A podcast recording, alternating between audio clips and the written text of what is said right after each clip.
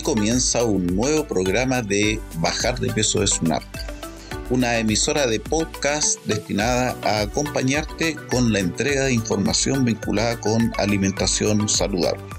En esta oportunidad, eh, el programa va a realizarse en función de comentarios relacionados con el consumo de leche. Hoy en día existe una gran controversia con grupos organizados que abogan por el consumo de leche, mientras que otros grupos importantes también de la población están eh, abogando por el no consumo de leche con una gran cantidad de argumentos que respaldan una y otra posición. Eh, el, día de hoy te quiero comentar que en, países de Latinoamérica existe una cantidad importante de consumo de leche. Por ejemplo, en Latinoamérica el país que más leche consume es eh, Uruguay con 239 litros eh, anuales por persona, seguido por Argentina con 201 litros anuales por persona, Brasil con 160, Colombia, Colombia con 141 Chile y Paraguay con 130 y finalmente el, país latinoamericano de menor consumo de leche es Bolivia con 30 litros por persona al año. Estados Unidos, de acuerdo a la información a la que tuve acceso, tiene 57 litros per cápita, mientras que la Unión Europea 288 litros al año por persona. España 70 litros eh, anuales por persona.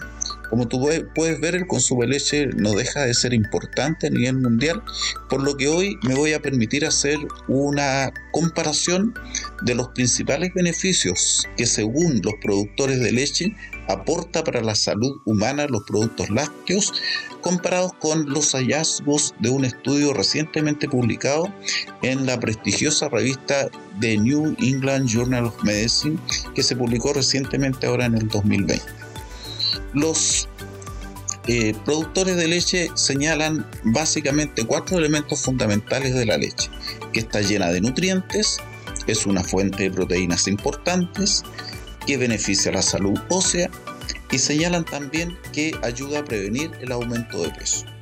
Con respecto a este primer elemento que está lleno de nutrientes, los productores señalan que la leche es una, excelente fuente de vitaminas y minerales, incluidos los nutrientes de interés que en muchas poblaciones se consumen poco en la dieta diaria.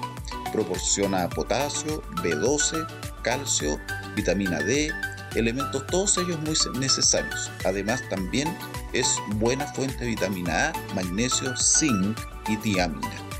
Así, la leche es una excelente fuente de proteínas y contiene cientos de diferentes ácidos grasos, incluidos el ácido linoleico conjugado y los omega 3.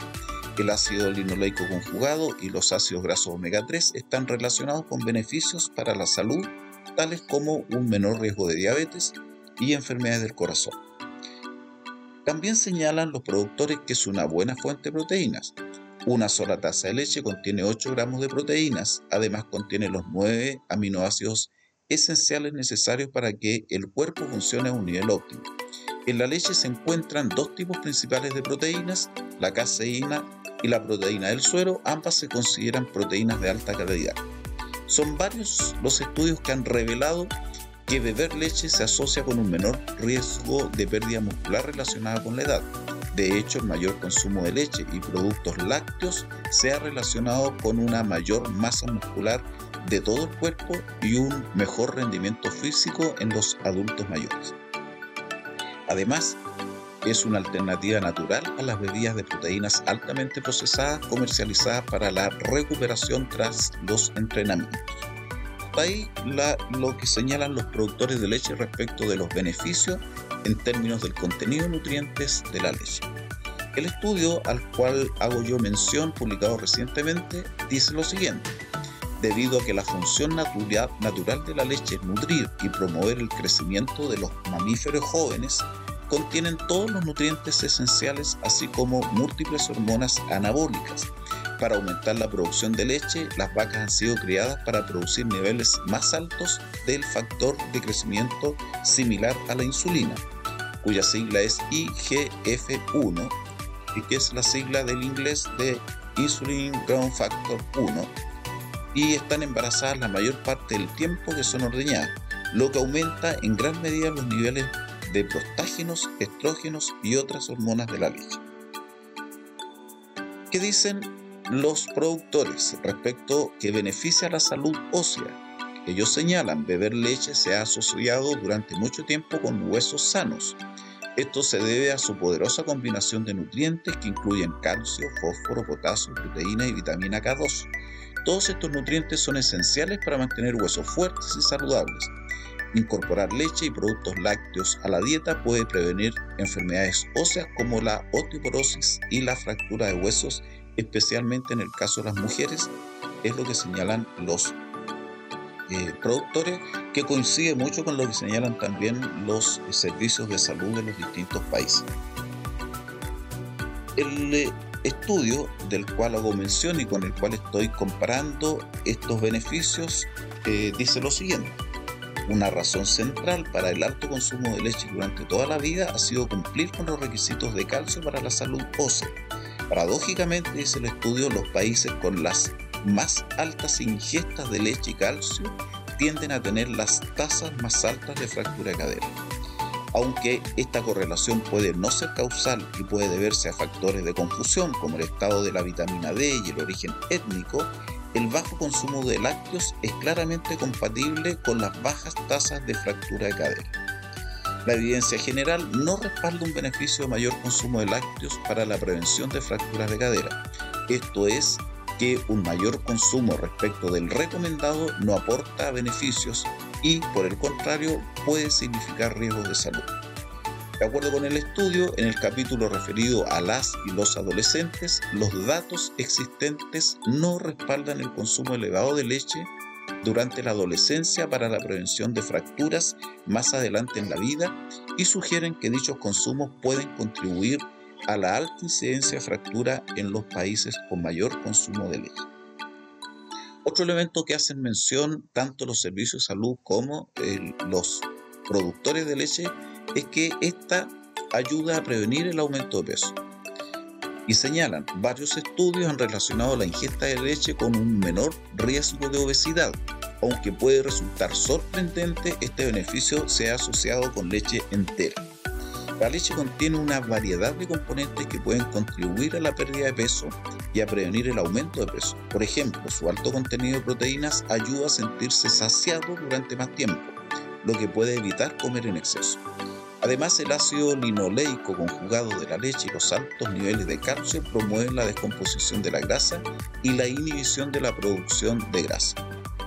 Al respecto, el estudio señala que aunque la leche ha sido ampliamente promovida como beneficiosa para el control de peso, en un metaanálisis de 29 ensayos aleatorios no se observaron efectos generales de la leche u otros alimentos lácteos sobre el peso corporal estudios en 12.829 adolescentes seguidos durante tres años, la ingesta de leche baja en grasa se asoció positivamente con un aumento en el índice de masa corporal, vale decir aumento de peso. No así con la ingesta de leche entera. El aumento de peso asociado con la leche baja en grasa se explica por la mayor ingesta de energía. De manera similar, en tres cohortes de niños pequeños, el consumo de leche entera se asoció a un IMC se asoció con, eh, con, un, eh, con un IMC más bajo o un menor riesgo de obesidad que el consumo de leche descremada o baja en grasa. En esto hay coincidencia tanto en el estudio como en lo que señalan los servicios de salud y lo que señalan los productores de leche respecto de que el, eh, hay una relación entre el consumo de leche con poca grasa o descremada con el aumento de peso. Esto debido a que la falta de grasa en la leche eh, no promociona, no provoca saciedad. Otros elementos que están incluidos en el estudio eh, es, el vínculo del consumo de leche con la diabetes. La ingesta de productos lácteos se ha asociado con un riesgo moderadamente menor de diabetes del tipo 2. En algunos estudios de cohort, sin embargo, en grandes metaanálisis, el consumo de lácteos no se asoció con eh, un menor riesgo de diabetes. En un análisis de sustitución, el riesgo de diabetes fue menor con el consumo de leche que el consumo de bebidas azucaradas o jugos de frutas envasados. pero mayor con el consumo de leche, el, mayor el consumo de leche cuando fue comparado con, por ejemplo, el consumo de café. Respecto al cáncer, el estudio señala que en estudios de cohorte prospectivo, el consumo de leche se asocia más consistentemente con un mayor riesgo de cáncer de próstata, especialmente agresivas o fatales, pero no con mayor riesgo de cáncer de seno. La ingesta total de lácteos se ha asociado con un mayor riesgo de cáncer de endometrio, particularmente, particularmente entre las mujeres posmenopáusicas que no reciben terapia hormonal. Un hallazgo posiblemente relacionado con el contenido de hormonas sexuales de, de los productos lácteos.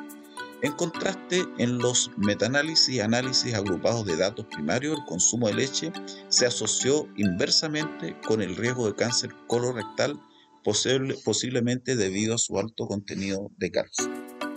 Este estudio está señalando claramente que hay que limitar en forma importante el consumo de leche porque los altos consumos están vinculados con riesgo con algunos tipos de riesgo, riesgo de cáncer.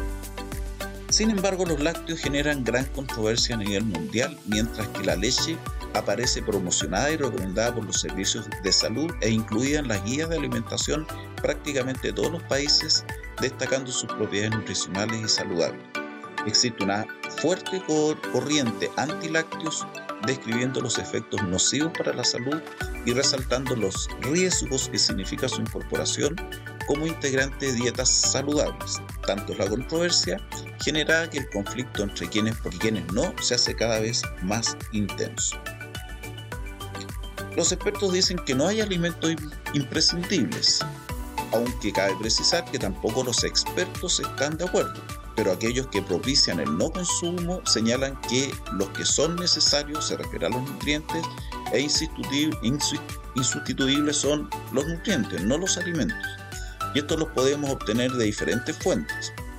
Esta discusión no debe confundirnos toda vez que hablamos de la leche de otros mamíferos, puesto que la leche materna es insustituible y de cuyos beneficios nos preocuparemos probablemente en algún siguiente episodio de Bajar de Peso es un Para complementar la información que hoy comparto con ustedes, amigos y amigas de Bajar de Peso es un arte, les quiero compartir las conclusiones del estudio de leche y salud publicado, como les decía, eh, recientemente.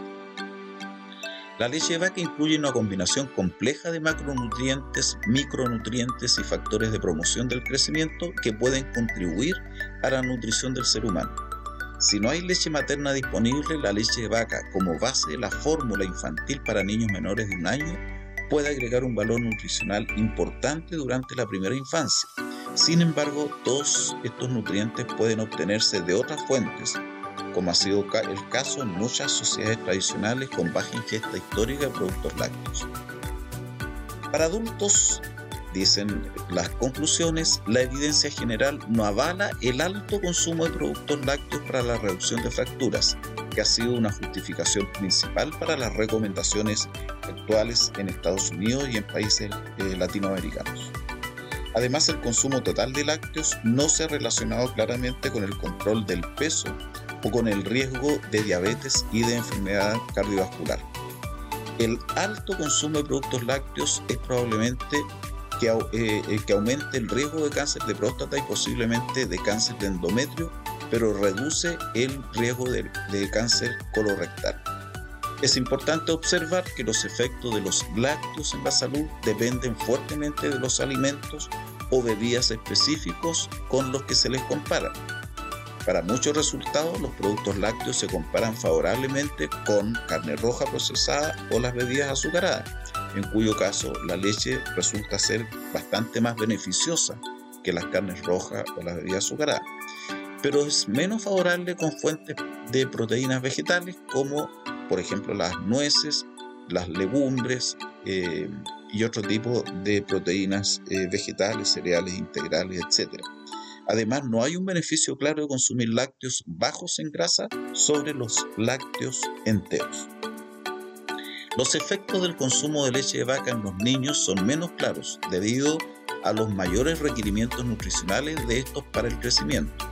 Y los datos son más limitados. Si la leche materna no está disponible, la leche vaca puede ser un valioso sustituto en la primera infancia. La leche promueve la velocidad de crecimiento y una mayor altura alcanzada, lo que confiere riesgos y beneficios.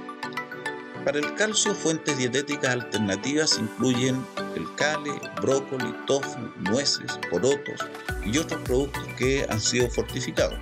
Para la vitamina D, los suplementos pueden proporcionar una ingesta adecuada de este eh, nutriente. En opinión de los autores del estudio, la recomendación actual de aumentar considerablemente el consumo de productos lácteos a tres o más porciones por día no parece estar justificada. La ingesta óptima de leche para una persona individual dependerá de la calidad general de la dieta. Si la calidad de la dieta es baja, especialmente para los niños en entornos de bajos ingresos, los alimentos lácteos pueden mejorar la nutrición mientras que si la calidad de la dieta es alta, es improbable que una mayor ingesta proporcione beneficios sustanciales y con posibles daños. En espera de más investigaciones, las pautas para la leche y los productos lácteos equivalentes idealmente debieran promover una ingesta no mayor a dos porciones por día para adultos y debiera desalentarse el consumo de alimentos lácteos endulzados con azúcar poblaciones particularmente que muestran altas tasas de sobrepeso y obesidad. Y para terminar, no, puedo, no puede quedar fuera de este análisis los efectos ambientales que provoca la producción a escala industrial, en lo que respecta a la producción de gases de efecto invernadero y el cambio climático. El uso del agua, la contaminación y la resistencia a los antibióticos son muy grandes y potencialmente 5 a 10 veces mayores por unidad de proteína que los efectos de la producción de alimentos de soya, otras legumbres y la mayoría de los granos. De modo que limitar la producción de lácteos podría ser una contribución importante para alcanzar los objetivos internacionales de gases de efecto invernadero. Este es el comentario, la conversación que tenía preparada para el día de hoy el resumen es que la recomendación, y es lo que termino recomendándoles eh, particularmente yo, que consuman dos porciones de leche al día, no más de eso, porque un alto consumo es riesgoso para la salud. Soy Rafael Jiménez, soy nutricionista, tengo una maestría en nutrición y dietética y además soy master coach con programación neurolingüística. Si el programa del día de hoy les ha gustado, solicito que lo compartan con sus redes sociales.